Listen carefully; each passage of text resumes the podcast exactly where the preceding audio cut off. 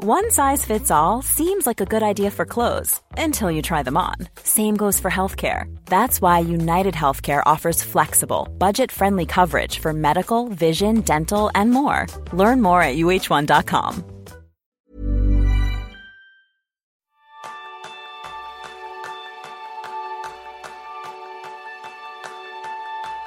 Bienvenidos a un nuevo episodio de Kenso el podcast en el que descubrirás cómo ser efectivo para vivir más feliz. ¿Alguna vez te has preguntado cuál es el mejor tipo de vida que podemos llegar a experimentar y a compartir con los demás? Ese es el tema principal del programa de esta semana, donde aprenderás cómo lograr una vida más sana, próspera y feliz usando tus tres superpoderes con el doctor Mario Alonso Puig.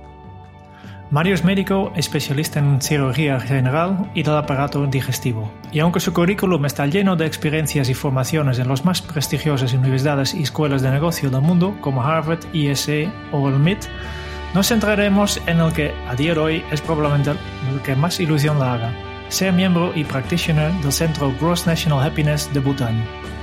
Mario dedica gran parte de su tiempo a investigar, dar conferencias, seguir formándose y escribía nueve libros de referencia sobre cómo desarrollar el potencial humano en momentos de desafío, incertidumbre y cambio.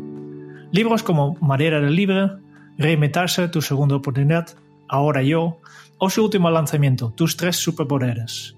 Yo soy Jeroen Sánchez, maestro en descubrir cada día cómo hacer la vida un poco más feliz a los demás. Y yo soy Quique Gonzalo, aprendiz de Mario desde hace casi 20 años. Bienvenido, maestro. hola, hola, hola queridos amigos.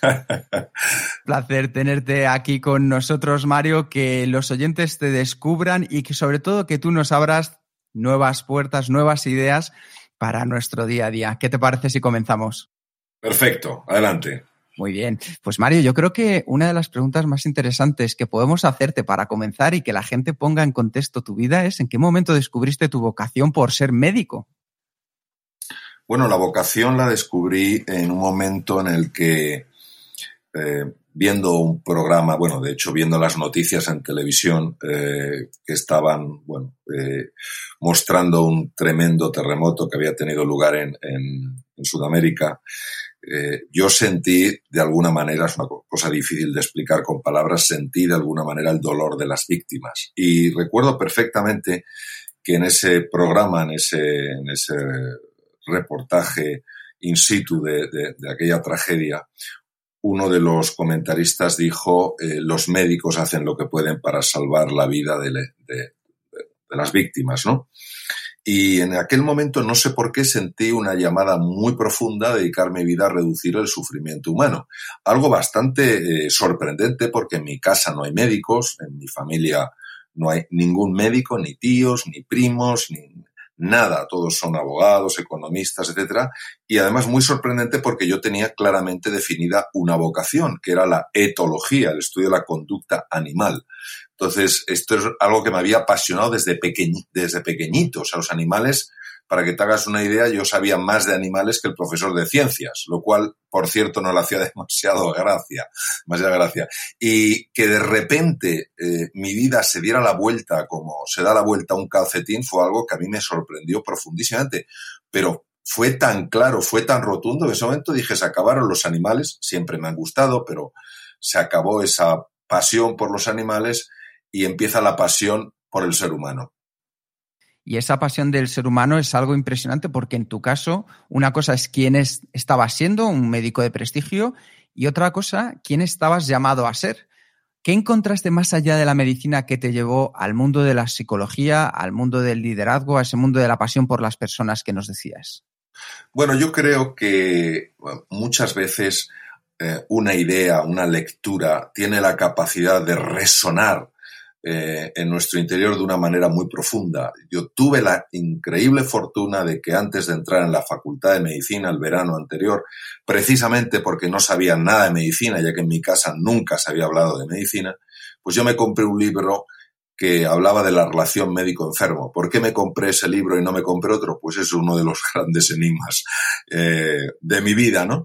Pero el caso es que aquel libro me tocó eh, cuerdas muy hondas porque hablaba de que ya los eh, griegos, hace 2500 años, los médicos griegos de la escuela de, del, del, gran Hipócrates, el creador de la, de la, bueno, de la escuela de Epidauro, escuela de medicina, ya se habían dado cuenta de que la comunicación con los enfermos era esencial para que esos enfermos sacaran a flote capacidades hasta entonces desconocidas y que eran esenciales para hacer frente a la enfermedad. Ellos le llamaron el arte médico. Entonces yo entendí en aquel momento como un conocimiento inmediato, sin pasar por la razón, es como una intuición profunda, entendí que para un médico la relación con su enfermo era clave, que aparte de temas más anatómicos, más fisiológicos, nunca se debía perder el contacto con el ser humano. Y a lo largo de mi, de mi formación como médico y como cirujano, muchas veces para cubrir las grandes deficiencias en formación en este campo que, hay en la Facultad de Medicina, donde prácticamente no se habla para nada del ser humano de una manera eh, estructurada o, del arte de comunicar o de la relación mente-cuerpo, etcétera, pues empecé a buscarlo mm, como mi camino particular y de manera bastante natural se fueron integrando pues todos los, todas las cosas que tenían que ver con la medicina, las cosas que tenían que ver con la psicología, las cosas que tenían que ver con la filosofía, etcétera, etcétera. De alguna manera buscando pues ser un médico un poquito más completo. Al final lo que nos demuestras con este ejemplo es que tú te has convertido en el protagonista de tu vida, Madrio. ¿Todos podemos ser héroes, heroínas de nuestra propia vida? Sí, yo creo que tenemos que eh, entender muy bien que cuando hablamos de héroes y de heroínas no hablamos de nada grandilocuente, hablamos de encontrar un propósito profundo en tu vida y para mí eh, tan héroe, tan heroína es una persona en un pueblo pequeño haciendo las cosas de forma extraordinaria como puede ser alguien en un entorno mucho más glamuroso, mucho más conocido eh, y tomando decisiones con un enorme impacto social. Al final, el ser héroe o ser heroína depende de una cualidad del ser, de quién está siendo alguien en ese momento. Un maestro en un sitio sencillo que está siendo realmente maestro, es decir, ayudando a sus alumnos a vivir con más ilusión, con más confianza, con más serenidad. Para mí es un héroe, una mujer que está eh, eh, cuidando de otras personas, eh, una mujer que está estudiando para ser una mejor profesional, una mujer que está en una empresa viendo cómo añadir valor, para mí es una heroína. Para mí los héroes y las heroínas se definen por su anhelo de crecer y de evolucionar como seres humanos, por su anhelo de contribuir. Para mí no, eh, no define eh, ni a un héroe ni una heroína el deseo de poder, el deseo de mandar, el deseo de controlar, el deseo de dominar. Y si un héroe o una heroína es alguien con propósito, mm, ¿por qué crees tú que es tan esencial tener este propósito en la vida? Porque yo creo que todos estamos llamados a convertirnos en quienes estamos eh, destinados a ser. Es decir, eh, cuando entramos en el lenguaje, mm, en, las limitaciones del lenguaje, pues a veces es mejor recurrir a metáforas. Vamos a ver, una encina no está llamada a ser bellota, está llamada a ser árbol, a ser encina. Una secuoya está llamada a ser secuoya, un manzano a ser manzano. Entonces, todo ser humano está llamado a alcanzar su plenitud. Entonces, la, plenitud de un ser humano eh, se empieza a desplegar cuando alguien encuentra su propósito. Y yo creo que hay un propósito que es común para todo ser humano, que es el propósito de crecer, de evolucionar y de contribuir. Quien no está creciendo, quien no está evolucionando como ser humano, quien no está mejorando, es difícil que alcance su plenitud. Quien piensa que todo lo que importa eh, se queda en los confines del ego y por tanto la contribución es inexistente, es, todo está relacionado con, el yo, con, lo mío, con lo, con lo que es para mí, pues es difícil que esa persona pueda alcanzar su plenitud, porque el ser humano está llamado a reencontrarse consigo mismo, a reencontrarse con los demás y a reencontrarse con la naturaleza. Entonces, al final, cada uno encontrará un camino para evolucionar, un camino para contribuir, un, profesional de la gastronomía que está constantemente buscando cómo mejorar sus, sus eh, propuestas y que está eh, deseando contribuir para mm, no solo mejorar la salud de las personas, sino también para a lo mejor colocar a su país en un lugar destacado, como puede ser el caso de los profesionales eh, de, la, gastronomía española, pues mm, están siguiendo su propósito porque están evolucionando y están contribuyendo. Es distinto a cómo lo hago yo. Es decir, creo que las vías son, son, dependen de, de cada uno de los anhelos personales, pero al final lo que de alguna manera está definiendo eh, ese, ese, camino de heroicidad es esa, eh, es esa apuesta verdaderamente comprometida por la evolución, por el crecimiento y por la, y por la contribución. Y si, eso no, y si eso no se da, y lo que se da es una ansia de poder, de fama y de fortuna, que desplaza el interés por crecer y el interés por contribuir, a mí me parece que es difícil eh, encontrar verdaderamente esa senda que lleva a la plenitud humana. Y desde tu experiencia, ¿en qué nos recomendarías que nos centremos primero? ¿En conocernos a nosotros mismos como héroes o heroínas con nuestras fortalezas, áreas de mejora, puntos de ciegos? ¿O en descubrir cuál es nuestra estrella eh, a seguir? Bueno, no son incompatibles. Yo no diría lo uno o lo otro. Yo diría lo uno y lo otro. Vamos a ver. Eh, nosotros sabemos que para que una persona verdaderamente eh, llegue a ser quien está llamada a ser, necesita tener una inspiración. Necesita percibir ese anhelo, esa estrella polar, esa luz que de alguna manera le guía. Es decir, ese momento donde decide que hay un sueño que en principio supera todas, todas las posibilidades de ser conseguido y que sin embargo está tirando de su alma con tanta fuerza que decide decir, eh, que decide decir sí a ese sueño. Entonces, lo primero necesitamos una, una eh, inspiración. Segundo lugar, necesitamos una estrategia, una estrategia que nos marque un camino. Claro, esa estrategia implica fundamentalmente dos cosas. Primero, un conocerse mejor. Uno tiene que conocer en qué cosas eh, es eficiente, en qué cosas no es eficiente, pulir aquellos temas del carácter en los que no está siendo eficiente. O sea, yo hay cosas que hago bien y hay cosas que hago mal y procuro potenciar las que hago bien. Ahora, si tengo defectos de carácter, es decir, si soy muy duro, o soy muy blando, o soy poco compasivo, o soy poco generoso, o soy poco humilde, o soy poco humilde, eh, o, soy poco valiente, yo eso lo tengo que trabajar. No puedo darme el lujo de no trabajar cosas que son nucleares. Ahora, si no soy una persona eh, especialmente hábil manualmente, imaginemos, tampoco tengo que dedicarme a desarrollar eso. Si no soy una persona especialmente hábil cantando y soy más eh, hábil hablando, pues voy a potenciar mi capacidad de comunicar como orador en lugar de desgastarme eh, intentando ser un cantante eh, sin haber nacido con ese don. Ahora bien, si tengo, como decía antes, mm, eh, limitaciones profundas en conceptos como valentía, humildad, generosidad, que pertenecen al mundo del carácter, es imprescindible que yo trabaje eso. Porque me dedique a dar una conferencia o me dedique a cantar, voy a tener que hacer frente a dificultades y para eso voy a necesitar valentía. Voy a tener que ser lo suficientemente humilde para darme cuenta de que si estoy donde estoy es porque la audiencia, sea eh, dando una conferencia o, la audiencia, si soy un cantante, me ayudan a estar ahí. Entonces, todo esto hay que trabajarlo. Entonces, el autoconocimiento es esencial. Y luego, obviamente, lo que es muy importante es poco a poco ir puliendo esas asperezas, ir limando esas, esas eh, esquinas puntiagudas a base de ir ganando lo que se llama maestría personal. Es decir, tener muy claro cuáles son los valores y los principios sobre los que se sustenta tu vida y cuando algo le te saque del eje, lo que se llama enajenar, cuando te saque del eje, saber dónde está el eje y volver. Entonces, a, base de conocerse, a base de comprenderse y a base de superarse eh, por medio del esfuerzo, la dedicación y la disciplina, pues esa inspiración que uno tiene va integrándose en un comportamiento vital y ese comportamiento vital va generando una serie de resultados. Muy interesante.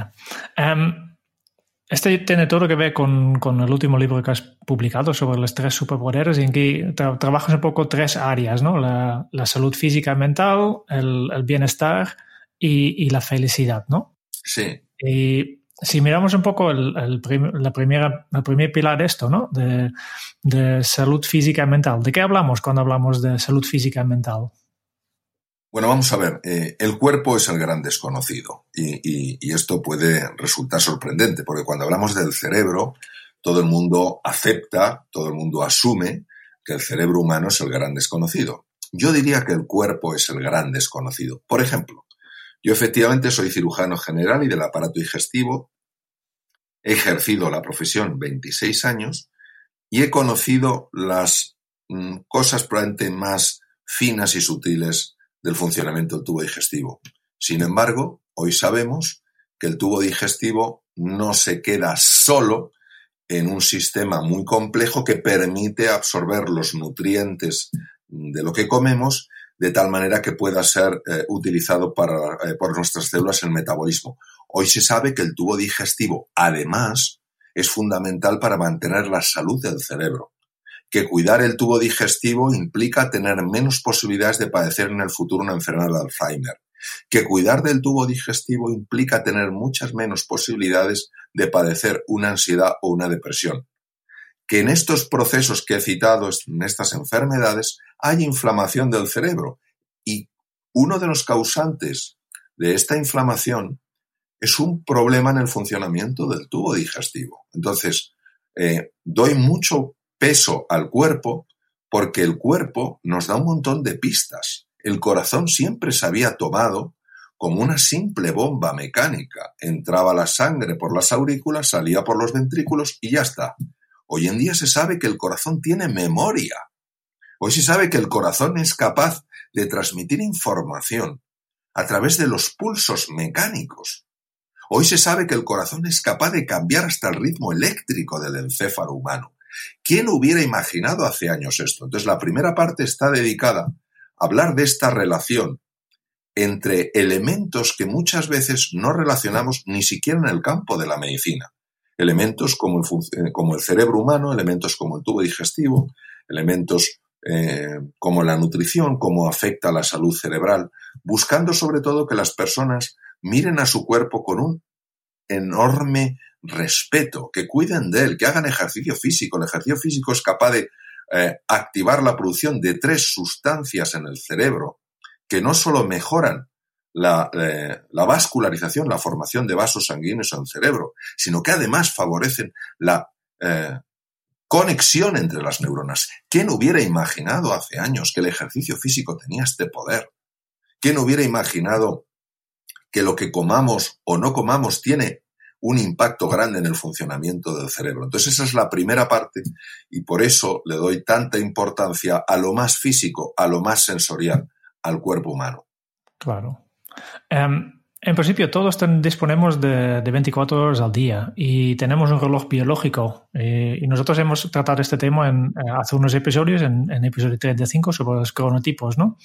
Em, mm, mi pregunta para ti, Mario, ¿cómo podemos adaptar al máximo estos recursos en, nuestra vida? Bueno, vamos a ver, el concepto del, reloj biológico es absolutamente eh, esencial. O sea, nosotros tenemos en el encéfalo, en un núcleo muy pequeñito, que se llama núcleo supraquiasmático en el hipotálamo y que está eh, constantemente comunicándose con lo que se llama osciladores periféricos, que son como pequeños relojitos que hay en cada célula. Se calcula, por supuesto es un número aproximado, se calcula que hay 60 trillones de células y, nosotros eh, hoy sabemos que cada pequeña célula tiene un oscilador periférico que está en contacto con el reloj central. ¿Qué ocurre? Que cuando mm, el reloj central y los osciladores periféricos están sincronizados, la posibilidad de padecer un tumor se reduce significativamente. La posibilidad de que nuestro cuerpo, de nuestro sistema inmune funcione mejor, aumenta. Cuando nosotros mm, no tenemos eh, suficientes horas de sol, cuando nosotros nos privamos de sueño, cuando nosotros estamos eh, mirando las pantallas de ordenadores, las pantallas de, los móviles, de las tablets, eh, más tarde de la hora que corresponde, hay una interferencia en la producción de una hormona que se llama melatonina y que es esencial para la activación de lo que se llaman los genes nocturnos, el gen PER1, el PER2 y el PER3, que son precisamente, como comentaba antes, los que reducen la posibilidad de padecer un proceso tumoral. Entonces, si nosotros consideramos que dormir es una pérdida de tiempo, si nosotros consideramos que tomar el sol, bueno, pues tampoco es tan importante, por supuesto hablo de tomar el sol en, en cantidades adecuadas y con la protección adecuada, estamos perdiendo uno de los, uno de los recursos que tenemos. Y en muchos países, y desde luego España es uno de ellos, tener tantas horas de sol, personalmente para mí me parece que es una, eh, una gran bendición. Sí. yo, que he cambiado de país por afirmarlo, que una de las cosas que más me gusta aquí son las horas de sol. Mario, en Kenso nos centramos mucho en ayudar a las personas a ser efectivas para que puedan ser más felices. ¿Cómo aumenta el ejercicio físico y la nutrición nuestros niveles de energía y de eficiencia? Eh, bueno, vamos a ver. El nivel de energía eh, que nosotros percibimos tiene que ver no solo con la salud física, sino con la salud mental. Una persona que esté padeciendo una depresión es una persona que no experimenta tener ningún nivel eh, adecuado de, energía. Una persona que tiene, que está pasando por un momento de ansiedad, enseguida se siente agotada. Entonces, todo aquello que por un lado cuide la función de las células del cuerpo para que su metabolismo, es decir, esos procesos a través de los cuales obtiene la energía que le permite a la célula llevar a cabo su función, y que por otro lado esté equilibrando la función cerebral, todo eso inevitablemente o indudablemente va a conducir en una sensación de mayor energía. ¿Qué ocurre con la nutrición? Pues mira, eh, lo que ocurre con la nutrición es que eh, muchas veces no somos conscientes de el gran problema que eh, supone basar nuestra nutrición en picos de glucosa en la sangre pues tomándonos un montón de cosas de comida rápida, tomándonos un montón de cosas que tienen un montón de azúcar. Entonces tenemos esa especie de, de, pico de actividad y decimos, esto que bien me ha sentado. Pero lo que no somos conscientes es del espacio que hay entre medias y nos vamos acostumbrando a un tipo de energía que es una energía en picos y que va desgastando y va dañando al organismo. Entonces, eh, el que nuestro cuerpo y nuestro cerebro reciba de una manera continua la cantidad de nutrientes que es la adecuada para su función, eh, funcionamiento metabólico, eso es, eso es lo esencial. Entonces nosotros, por ejemplo, observamos en, países eh, del arco mediterráneo que la dieta mediterránea está considerada sin duda como la mejor que existe en el mundo. Es, de hecho, se recomienda, entre otros sitios, en la Universidad de Harvard, en montones de, de hospitales, es una, es una dieta extraordinaria. Sin embargo, nuestra forma de comer muchas veces no es la más adecuada. Es decir, eh, nos saltamos muchas veces el desayuno, comemos demasiado tarde, cenamos muchísimo y todo esto, nos guste o no, va teniendo un efecto acumulativo en el organismo y una de las expresiones es la falta de energía. Claro, al final yo creo que es una de las cosas claves que efectivamente teniendo, como decías tú, un buen sol, teniendo eh, esta dieta, esta nutrición, son cosas que además dependen de nosotros mismos. Y tú, si tuvieras que recomendar una pequeña cosa a nuestros oyentes que pudieran empezar a hacer para potenciar a día de hoy su salud física y mental, ¿qué les podría recomendar? Simplemente algo que fuera sencillo y fácil. En cosas muy sencillas, por ejemplo, desde el punto de vista de, la cronobiología, es decir, de todo lo que hemos hablado de los, eh, de los genes reloj, etcétera, etcétera, que no duerman menos de siete horas al día, que duerman entre siete y ocho horas. Solo un 2% de la población está biológicamente preparada para dormir menos de siete horas sin tener efectos eh, negativos. Los efectos negativos de dormir poco son un aumento del nivel de ansiedad, un aumento del nivel de depresión, peor memoria, mayor irritabilidad, peor funcionamiento de lo que se llama el sistema nervioso parasimpático, que es el que se encarga fundamentalmente del cuidado de nuestras células. Entonces, eso en cuanto a dormir. En cuanto a temas de pequeñas cabezaditas en la hora sexta, lo que es la siesta, la hora sexta que definieron los romanos, hoy se sabe perfectamente que una cabezada de 10 a 20 minutos es altamente eh, recuperadora. eh, más largas, eh, salvo que una persona pues, tenga que estar recuperando sueño atrasado, más largas no son convenientes.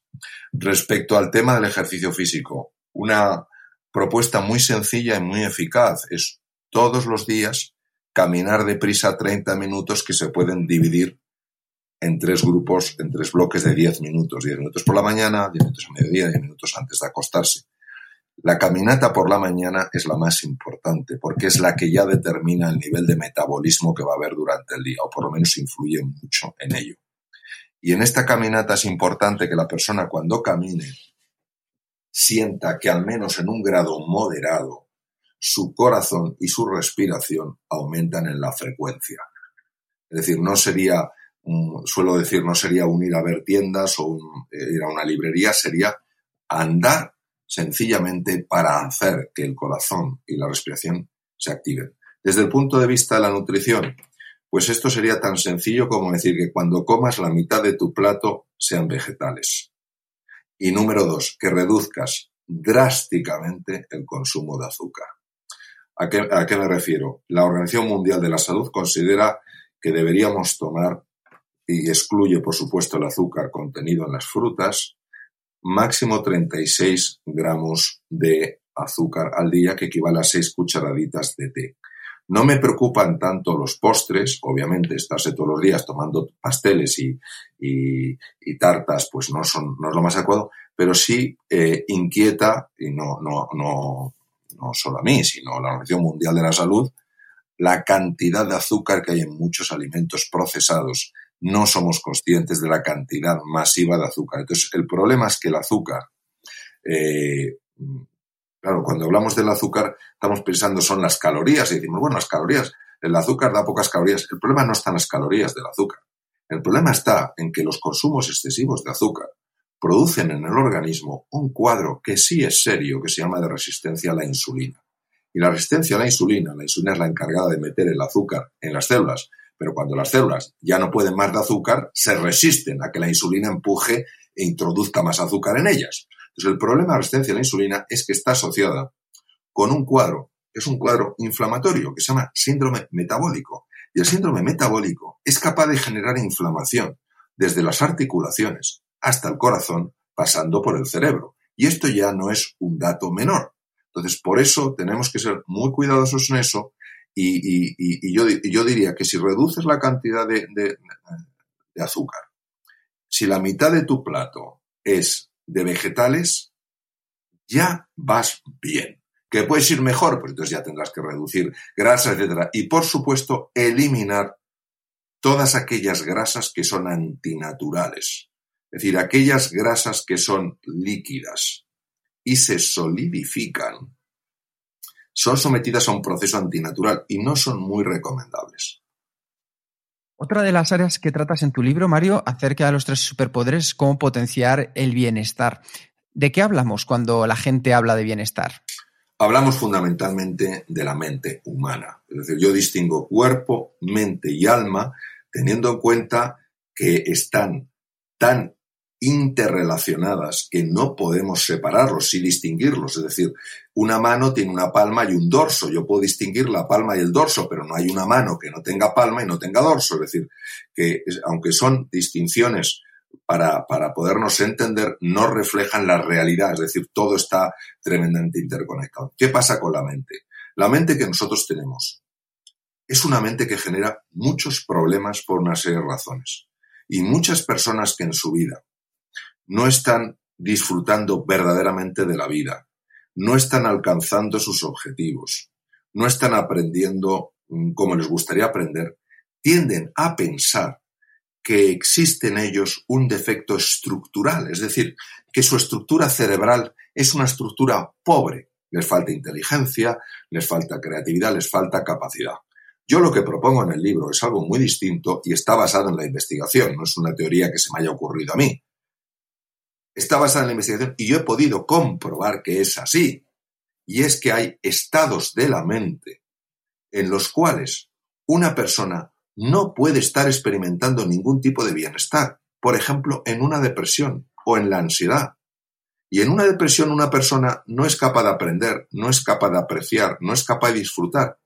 Y en el fondo, muchas veces es porque su mente no para de generar eh, pensamientos negativos, eh, lamentaciones por el pasado, preocupaciones por el futuro. Entonces, en el libro lo que yo muestro es un camino para cambiar los estados mentales. Hay cuatro grandes estados mentales. Los dos negativos son el de supervivencia y el que se llama de burnout, estar quemado. Y los dos estados que son positivos son el estado de recuperación y el estado de alto performance. Entonces, una persona que esté quemada no es una persona que rinda, pero no, pero es importante eh, entender esto. No rinde no porque le falte inteligencia, no rinde no porque le falte creatividad. Es que nadie rendiría en un estado mental así. Es como si yo tengo el mejor reloj del mundo y lo someto eh, y lo pongo en, eh, ante un imán potentísimo. Llega un momento en que estructuralmente ese reloj no le pasa nada, yo lo puedo abrir, todo está perfecto, pero no me da la hora tendemos a pensar que nuestro reloj está defectuoso, en lugar de pensar que hay estados mentales que actúan como este eh, imán superpotente y que hace que el reloj no funcione por, por bueno que sea el reloj. Entonces, claro, cuando uno es consciente de que la mayor parte de los problemas no tienen nada que ver con una falta de capacidad, con una falta de inteligencia, con una falta de creatividad, sino con el hecho de estar atrapados en un estado mental, entonces puede iniciar su camino para salir de ese estado mental. I'm Sandra, and I'm just the professional your small business was looking for. But you didn't hire me because you didn't use LinkedIn jobs. LinkedIn has professionals you can't find anywhere else, including those who aren't actively looking for a new job but might be open to the perfect role, like me. In a given month, over 70% of LinkedIn users don't visit other leading job sites. So if you're not looking on LinkedIn, you'll miss out on great candidates like Sandra. Start hiring professionals like a professional. Post your free job on linkedin.com slash people today. Ever catch yourself eating the same flavorless dinner three days in a row? Dreaming of something better? Well, HelloFresh is your guilt-free dream come true, baby. It's me, Kiki Palmer. Let's wake up those taste buds with hot, juicy pecan-crusted chicken or garlic butter shrimp scampi. Mm. Hello Fresh. Stop dreaming of all the delicious possibilities and dig in at HelloFresh.com. Let's get this dinner party started.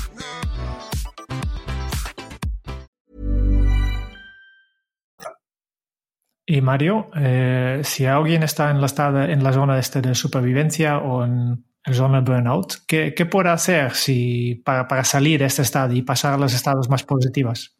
Bueno, vamos a ver. Eh, hay veces que eh, uno está metido en un, en un estado tan profundo de burnout o de supervivencia que necesita la ayuda de otras personas, que realmente en ese momento no es capaz de salir sola. Pero una de las cosas que yo propongo en el libro es entender cómo se ha caído, por qué se ha caído ahí. Por ejemplo, si una persona no hace ejercicio físico, si una persona no cuida lo que come, si una persona además no tiene ilusión por las cosas, si una persona además no para de criticar todos sus intentos por mejorar, esa persona poco a poco, de forma sutil pero imparable, acaba entrando en unos estados mentales oscuros. Si una, si una persona está en un entorno donde le están recordando constantemente lo poco que vale, lo poco que, lo poco que, eh, que es capaz de hacer, etcétera, etcétera, todo eso es como un depósito que va hundiendo a la persona. Entonces, primero tomar conciencia de cómo has llegado ahí.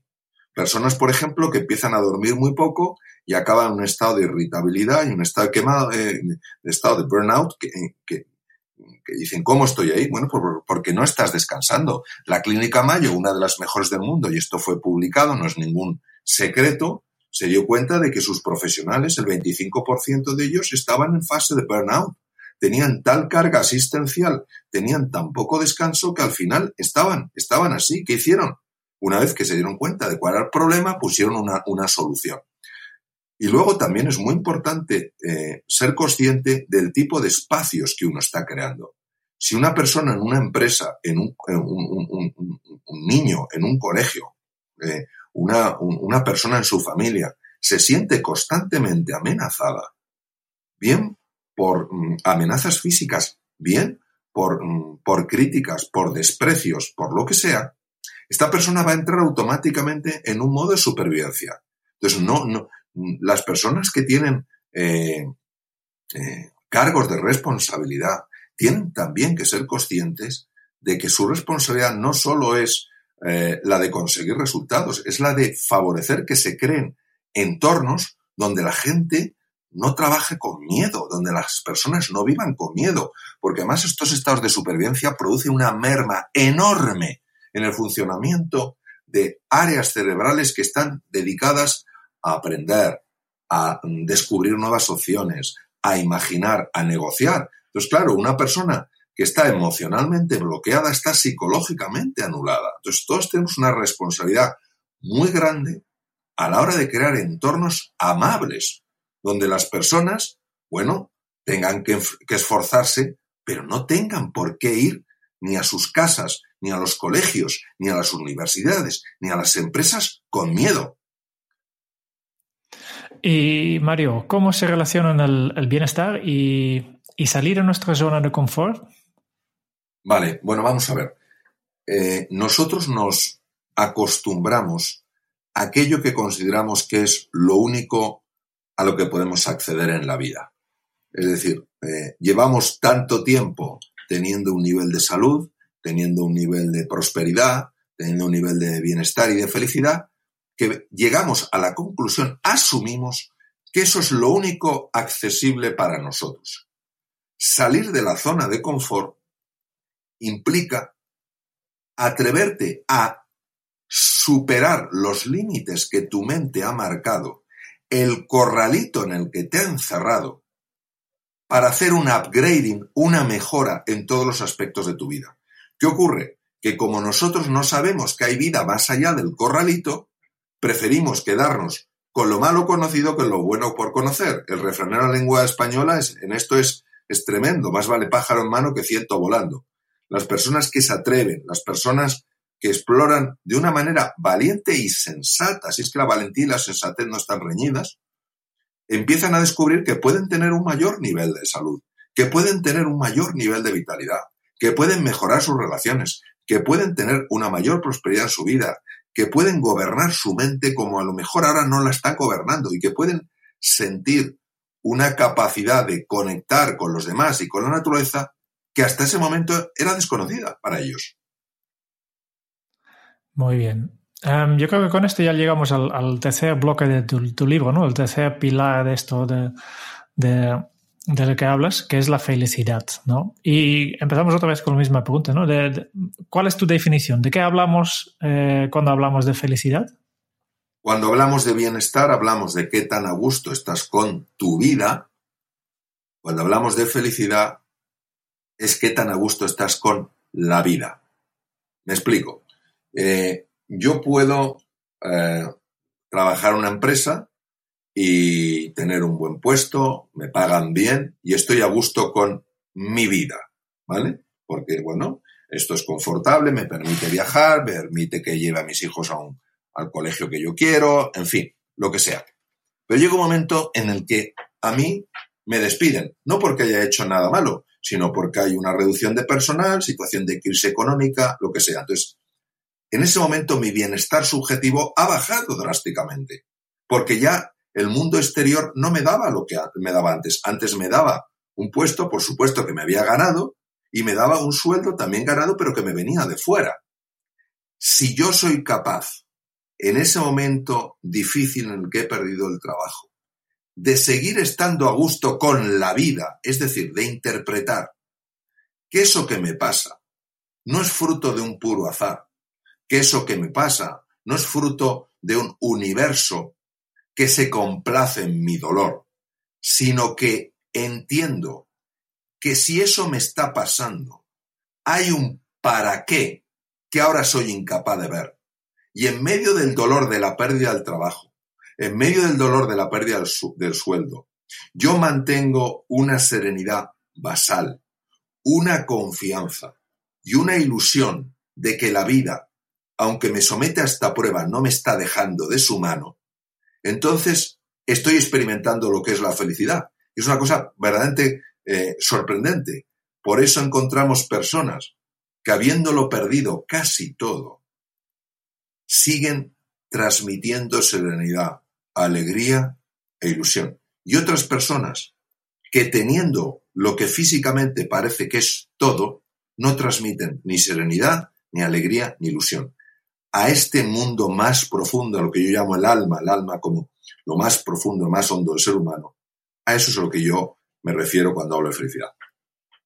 Mario, y una de las cosas que estabas comentando ahora también es, eh, hablabas, hacías referencia dentro de la felicidad a los otros. ¿Qué importancia tienen los demás en nuestra propia felicidad? Pues yo creo que toda eh, por la siguiente razón.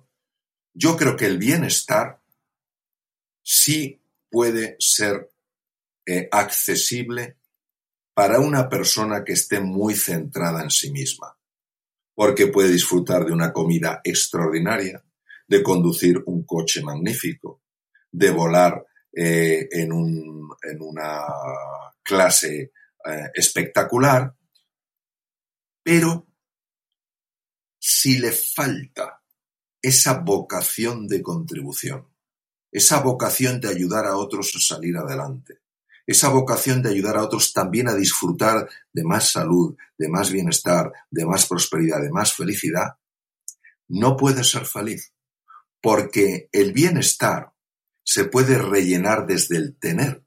La felicidad solo se puede rellenar desde el ser, y el ser es lo que vive más allá de los confines del ego. Una persona atrapada completamente en su ego no puede entrar en el espacio del ser. Por eso cuando una persona se abre al otro, a la alteridad, y se construye el nosotros, en ese espacio emerge el ser. Y por eso ese anhelo de ser es el anhelo del encuentro con la otra persona. Es como una ola que se encuentra con la otra ola descubriendo que ambas tienen la misma naturaleza, que ambas son océano. ¿Y, se puede medir la felicidad? Vamos a ver, eh, la felicidad eh, se puede sentir, la felicidad se puede expresar Medirla en un cuestionario ya es más difícil, porque ahí eh, de alguna manera se entremezcla el bienestar con la felicidad. Yo creo que la felicidad sobre todo se expresa cuando en momentos de dificultad, como comentaba antes, la persona sigue manteniendo esta confianza esencial en la vida, esta serenidad y esta alegría. Si en un momento de dificultad todo esto desaparece, y la persona se hunde, la persona se deprime, la persona se enfrenta al mundo eh, llena de ira. Yo creo que lo que muestra es que en su vida había bienestar, pero no había felicidad. ¿Y, qué, necesito? ¿Qué, ¿Cuáles son los ingredientes para ser feliz? Yo diría que son increíblemente sencillos, pero nada simples. El primero es la gratitud. Es saber ser agradecido por el poder vivir, por el poder estar, por el poder ver, por el poder comer, por el poder tener un, grupo de personas a las que les importas. La no gratitud es, es tremenda hoy en día y además sabemos que la gratitud es algo muy relacionada con la salud, es decir, las personas eh, que hacen este ejercicio de gratitud son personas en general más sanas, y cuando aparecen enfermedades, las enfermedades evolucionan mejor. El siguiente punto eh, yo creo que es la compasión. La compasión es entender que cuando los demás nos ofenden, no ofenden desde el deseo profundo de ofender, ofenden desde la ignorancia del daño que hacen. Yo sé que esto muchas personas no lo comparten y yo entiendo perfectamente que es así. Yo creo que el ser humano hace daño no por una maldad intrínseca, sino una enorme ignorancia. Entonces la compasión no quiere decir que tú estés eh, de acuerdo con lo que alguien hace, no quiere decir que no le pares los pies a alguien, no quiere decir que no pongas límites a las cosas, quiere decir que veas detrás de la ofensa la ignorancia, no la maldad. Un tercer elemento que creo importantísimo es la conexión con la naturaleza. Yo creo que cuando uno está frente al mar, dándose un paseo por la montaña, en un bosque, empiezas a sentir cosas que son muy sutiles y muy profundas. Y otro elemento que yo considero importantísimo es el silencio, momentos de silencio, momentos de recogimiento, en los que la mente se calma y podemos acceder a un nivel de serenidad, a un nivel de eh, comprensión mucho más profundo de lo habitual. Mario, nos has estado explicando de una manera científica, de una manera apasionada, de una manera centrada en las personas desde el comienzo, la importancia de entendernos, la importancia de tener una brújula, una estrella por la que guiarnos, el cómo poder mejorar nuestros superpoderes para potenciar nuestra salud física y mental, nuestro bienestar, nuestra felicidad. Y la gente que nos está escuchando, probablemente una de las preguntas que se hace es, ¿es este un camino fácil, Mario? No, no, no. Pues, me parece una pregunta súper inteligente y súper oportuna. En mi experiencia es un camino que cuando lo ves es increíblemente sencillo. Dices, ¿cómo no lo he podido ver antes? Pero a la hora de integrarlo en un vivir, hay tanta resistencia interior a tantos niveles que es solo, desde mi punto de vista, el mantener la inspiración constantemente presente. El poco a poco entrenarte en estas virtudes, en estos, en estos, en estas capacidades, el tener un montón de cariño hacia ti mismo, un montón de comprensión por tus fallos, lo que va haciendo que poco a poco lo integres. Por eso yo creo que es un camino para héroes y heroínas. Ahora, me parece que es el camino. El camino, y por camino no quiero decir el único camino, pero el camino que te puede dar lo que nunca supusiste que podrías experimentar en la vida. Entonces, este fiarte en que hay un camino que puede tener distintos vericuetos, puede tener distintas avenidas, pero tiene una orientación común, que puede hacer que tu vida tenga un profundísimo sentido, que encuentres un profundísimo para qué, y que de alguna manera, aunque sea de forma sencilla, puedas tener un impacto positivo en los demás, a mí me parece que es el camino en el sentido de que es el camino que vale la pena. El camino que vale la pena. ¿Y por, y por qué pienso en el camino que vale la pena? por la cantidad de personas que cuando están eh, en el último momento vital empiezan a mirar para atrás y se dan cuenta de que han perdido la mayor parte de su vida en cosas que valían muy poco. Entonces yo creo que es hora de que, que valoremos un poco más lo que vale mucho y valoremos un poco menos lo que vale poco. Muy interesante. Eh, nosotros en, Kenso nos inspiramos mucho por, la cultura japonesa y, una cosa que tenemos es mantenemos una lista que, llamamos palabras japonesas que molan. Y en esta lista unas palabras que, tenemos es kintsugi. ¿Nos puedes explicar qué es el kintsugi?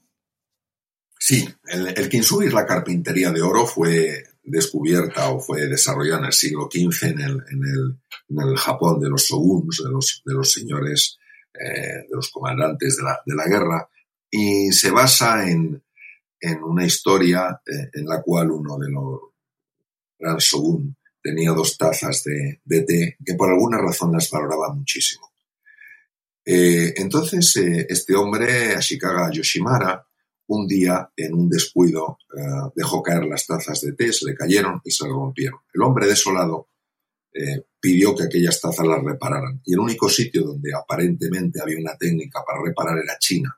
De tal manera que se hizo un envío especial con estas dos tazones de té, fueron a China y fueron reparadas, pero cuando le llegaron a él no le gustaron nada porque estaban reparadas con grapas. Entonces, es verdad que podían contener todavía el líquido, pero habían perdido la suavidad, habían perdido la elegancia. Y el hombre llamó a, gente a su corte y les preguntó, ¿será posible que en Japón no haya nadie capaz de reparar esto de otra manera. Y efectivamente había un arte que todavía no había alcanzado ni el prestigio ni la fama que hoy tiene hoy en día, que es el kintsugi, la carpintería de oro. Es una maravilla, yo tengo una pieza de kintsugi en casa y consiste en que los fragmentos de cerámica se unen con una resina eh, que aparte de, un material que pega, tiene eh, polvo de oro. Entonces, quedan unas piezas que son absolutamente eh, espectaculares, porque es como si el tazón eh, estuviera conectado con un árbol de oro. Llegó a ser tan apreciado este arte que algunos eh, poseedores de grandes piezas de cerámica, las rompían para que fueran reparadas con kintsugi. Entonces yo utilizo el kintsugi como una metáfora para explicar lo siguiente. Todos nosotros tenemos fracturas interiores. Todos nosotros somos conscientes de nuestros defectos. Todos, todos nosotros somos conscientes de muchas cosas a las que no llegamos. Y nos da vergüenza mostrarlo ante los demás porque lo habitual es que te rechacen en cuanto lo muestras. O sea, si eres una persona simpática, si eres una persona cariñosa, si eres una persona generosa, si siempre estás dispuesto, pues los demás te aceptan muy bien. El momento en que tienes un mal gesto, el momento en que estás irritable, el momento en que estás preocupado, el momento en que estás enfadado, pues todo el mundo o muchas personas dicen, bueno, vamos a dejarle que se calme. Sin embargo, desde mi mm, experiencia y desde mi, forma de ver las cosas, hay una fuerza enorme en el universo, es una fuerza llena de conciencia y amor, eh, que está dispuesta a recibir esas fracturas que nosotros no podemos enseñar a los demás, y si se las mostramos y le pedimos ayuda, la rellena con el oro más puro. Esto implica una apertura al mundo de la trascendencia, una apertura al mundo de la espiritualidad. No necesariamente hay que llamarle Dios, se le puede llamar universo, se le puede llamar vida en mayúsculas, se le puede llamar energía cósmica, se le puede llamar como se le quiera llamar, porque a veces cuando ponemos nombres a las cosas eh, tenemos muchos problemas, porque es como querer meter el, océano en un agujero que hagamos en la playa, ¿no? Pero es mi experiencia que cuando uno se rinde ante el universo, ante una fuerza descomunal que todo lo puede, y sin miedo le muestra sus fracturas, por caminos sorprendentes, uno empieza a mejorar. Las personas que tienen un concepto exclusivamente materialista de la vida, entendiendo por materialista que piensan que el mundo es exclusivamente materia, que no hay nada más, que no hay eh, eh, trascendencia, que no hay nada más allá de lo que los sentidos nos muestran, encuentran una gran dificultad en esto y yo también, yo también lo comprendo. Y aquellas personas que se abren un poquito y no tienen vergüenza de mostrar sus vergüenzas ante un universo que es puro amor y compasión, sabrán perfectamente que esto es lo que ocurre, que empiezan a mejorar por caminos sorprendentes. Muy bien. Y yo creo que con esto ya podemos pasar al, cuestionario Kenso.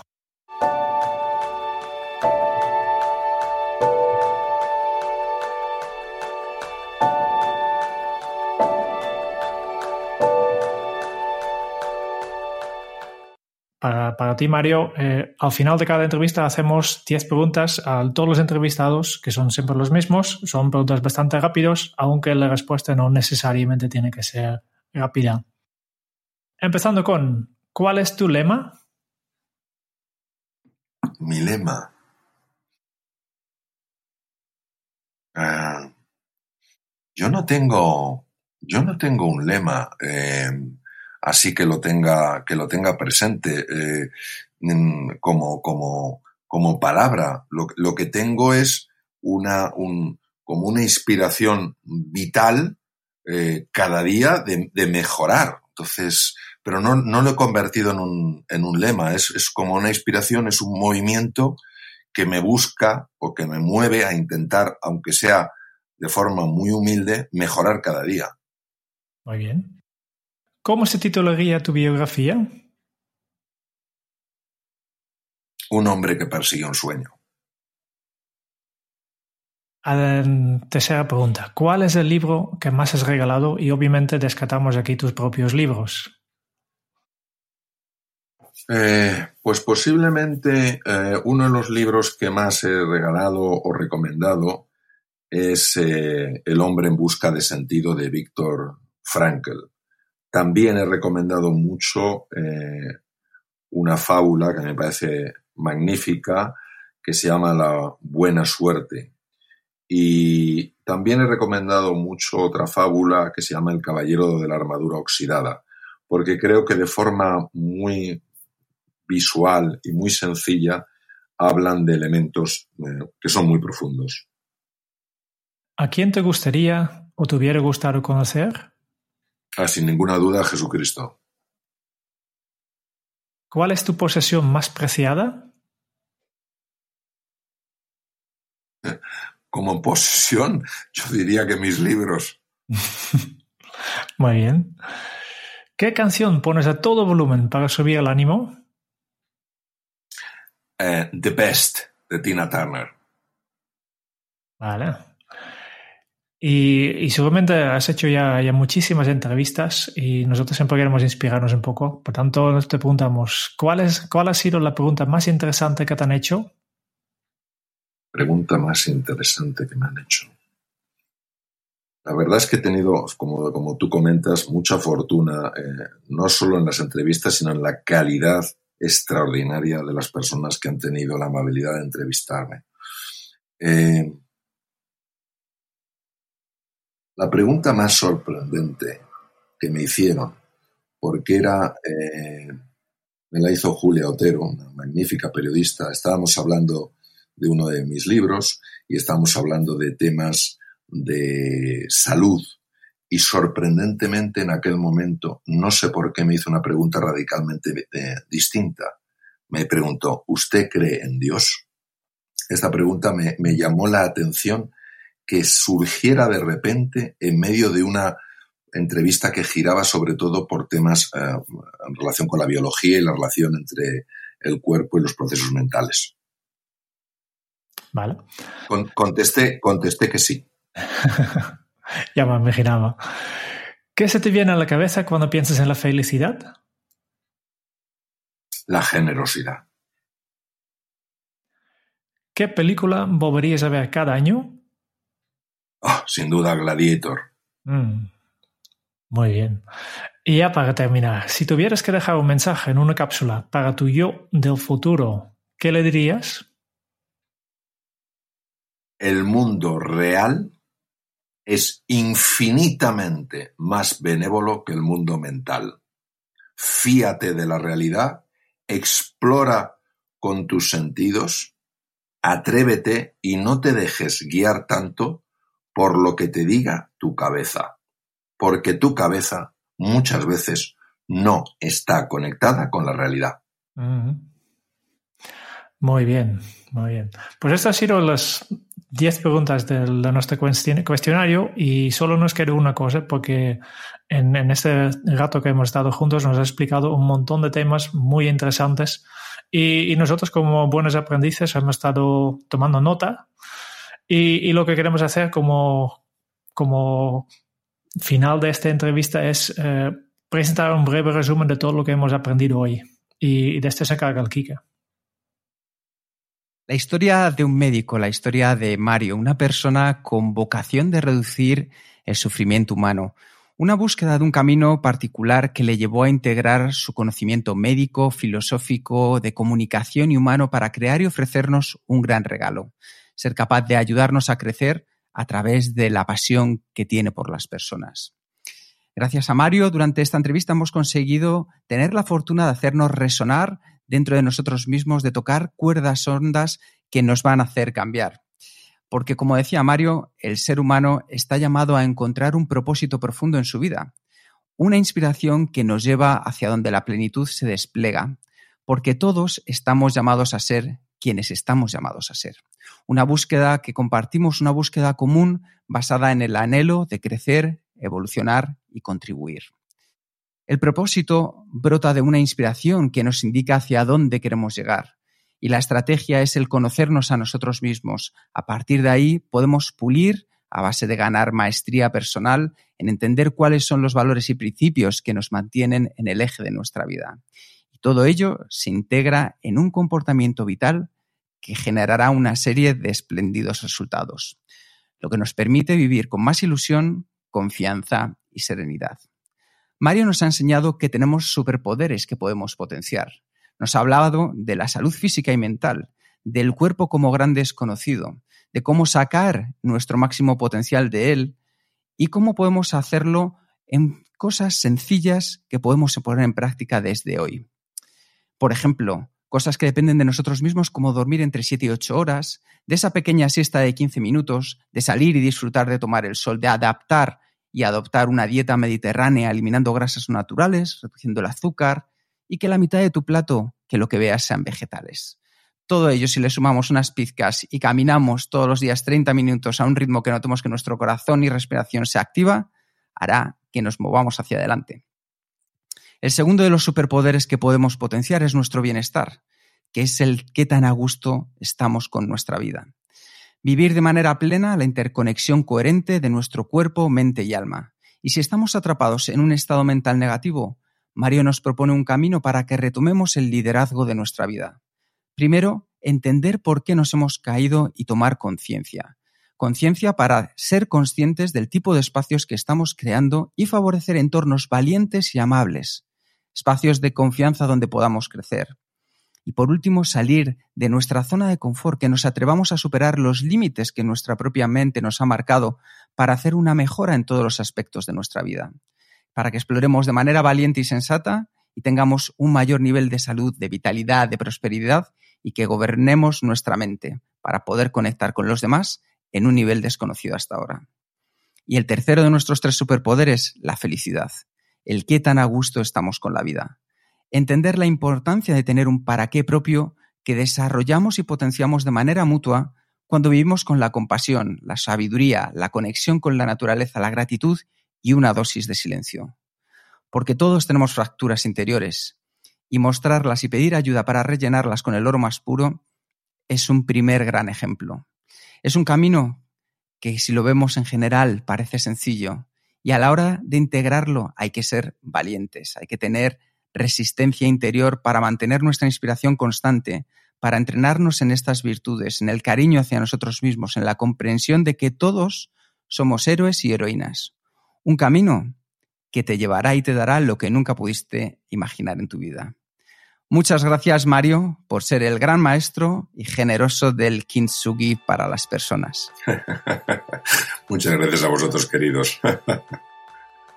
Y muchas gracias también a todos los oyentes de este podcast por escucharnos. Y si te ha gustado, por favor, comparte el podcast en tus redes sociales para enseñar a tus contactos y seguidores qué has aprendido. Y si quieres conocer más sobre Kenso y cómo podemos acompañarte en tu camino hacia la efectividad personal mediante coaching y mentoring, puedes visitar nuestra web en kenso.es. Esperamos en el próximo episodio del podcast de Kenso, donde Jirun y yo buscaremos más pistas sobre cómo ser efectivo para vivir más feliz. Y hasta entonces es un buen momento para poner en práctica un hábito Kenso. Persigue tus sueños. Hasta dentro de muy pronto. Chao.